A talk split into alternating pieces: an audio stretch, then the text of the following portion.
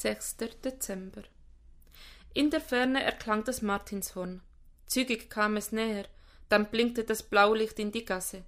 Der Notarzt ist da, sagte sie aufatmend, um etwas zu sagen. Halten Sie durch. Die Sanitäter parkten am Kopf der Gasse. Einer kam mit einem großen roten Rucksackkoffer angelaufen, zwei weitere folgten mit einer holpernden Trage. Blitzschnell war der Mann auf den Rücken gedreht, wurde von seinem Mageninhalt weggezogen, ihr Mantel flog auf die Seite, seine Jacke wurde aufgerissen, Elektro Elektroden auf seine Brust geklebt. Es fing an zu piepsen. Das Piepsen beruhigte sie. Sein Herz schlug. Ein Schlauch wurde in seine Lunge geschoben und ein orangenes Gerät daran angeschlossen. Gleichmäßiges Zischen begann. Auch das beruhigte sie. Er bekam Luft. Die Sanitäter packten ihn von beiden Seiten, zählten bis drei, hieften ihn auf die Trage und deckten ihn zu. Wird er es schaffen? fragte sie. Hat ganz schön was Intus, antwortete ein vollbärtiger Rettungsassistenz. Wir tun, was wir können.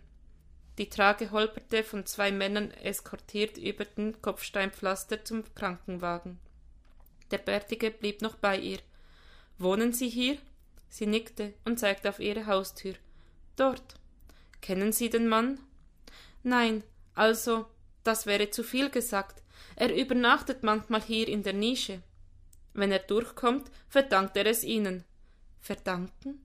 Aber ich habe nichts getan, außer fast flüsternd fuhr sie fort, ab und zu für ihn zu beten. Der Sanitäter legte ihr die Hand auf die Schulter. Sie haben alles richtig gemacht. Wo bringen Sie ihn hin? Ins Städtische. Haustüren knallten zu, das Martinshorn ertönte, dann war es wieder still und kalt. Mit spitzen Fingern hob sie ihren Mantel auf. Er war besudelt, aber sie ersparte es sich, ihn genauer zu betrachten.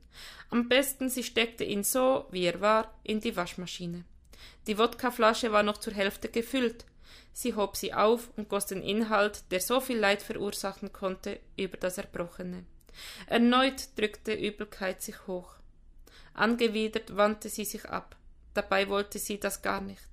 Sie hatte hinsehen wollen, zu ihm. Aber dafür war es nun zu spät. Er war weg, er, der vor ihrem Fenster in der Kälte geschlafen und dem sie nie einen Tee gebracht hatte. Tief in der Nische entdeckte sie seine Isomatte, unüberwindbar abgegrenzt von seinen Hinterlassenschaften. Aber das schlechte Gewissen biss sie. Und so überwand sie sich noch einmal, machte einen großen Schritt, packte sie und trug sie ins Haus. Keine Ahnung, was sie damit tun sollte. Den Armen gehört das Himmelreich, hatte sie einmal gelesen, doch das hier war definitiv die Hölle. Die Stille in ihrem Wohnzimmer war schier unerträglich. Sie lauschte auf das Ticken der Uhr, zählte die Gedanken mit, verzählte sich, begann von vorn, ging zum Fenster, schaute hinaus und beobachtete den Schnee. Die Nische schien zum Greifen nah, Flocke für Flocke senkte sich eine weiße Decke über das Desaster. Schnee konnte ein Segen sein, als wäre nichts geschehen, wie es ihm wohl ging. Ob sie ihm helfen konnten? Hatte er noch immer den Schlauch in der Lunge? Hoffentlich waren sie freundlich zu ihm. Ob er schon wieder warm war? Oder kämpften sie noch um ihn? Sie könnte ihm eine Decke bringen. Kopfschüttelnd versuchte sie, den unsinnigen Gedanken loszuwerden. Natürlich hatten sie genügend Decken im Krankenhaus. Schließlich lief sie zum Telefon und wählte Bärbels Nummer. Die Freundin musste ihr jetzt sagen, dass alles gut werden würde. Bärbel würde sie verstehen. Endlos lange ließ sie es klingeln, bis das Besetzzeichen kam.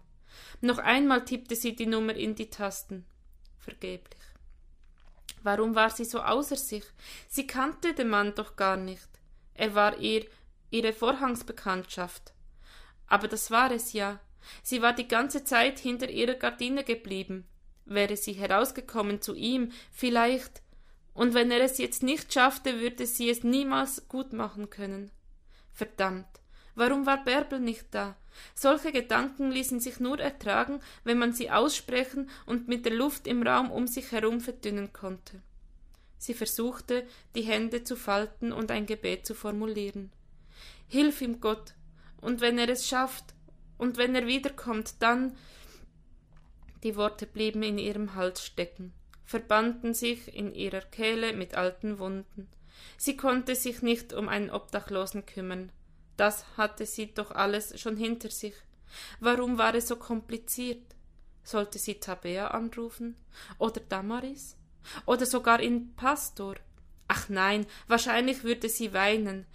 Das wollte sie nicht. Nicht am Telefon, nicht vor ihren Töchtern. Wenn er zurückkommt, setzte sie ihr Gebet fort, dann hilf mir, das Richtige zu tun. Irgendwie. Schließlich entschied sie, sich abzulenken und den Fernseher einzuschalten. Im Schrank lag noch eine Tafel Schokolade von Bärbel. Gute Bärbel, wusste doch immer, was zu tun war.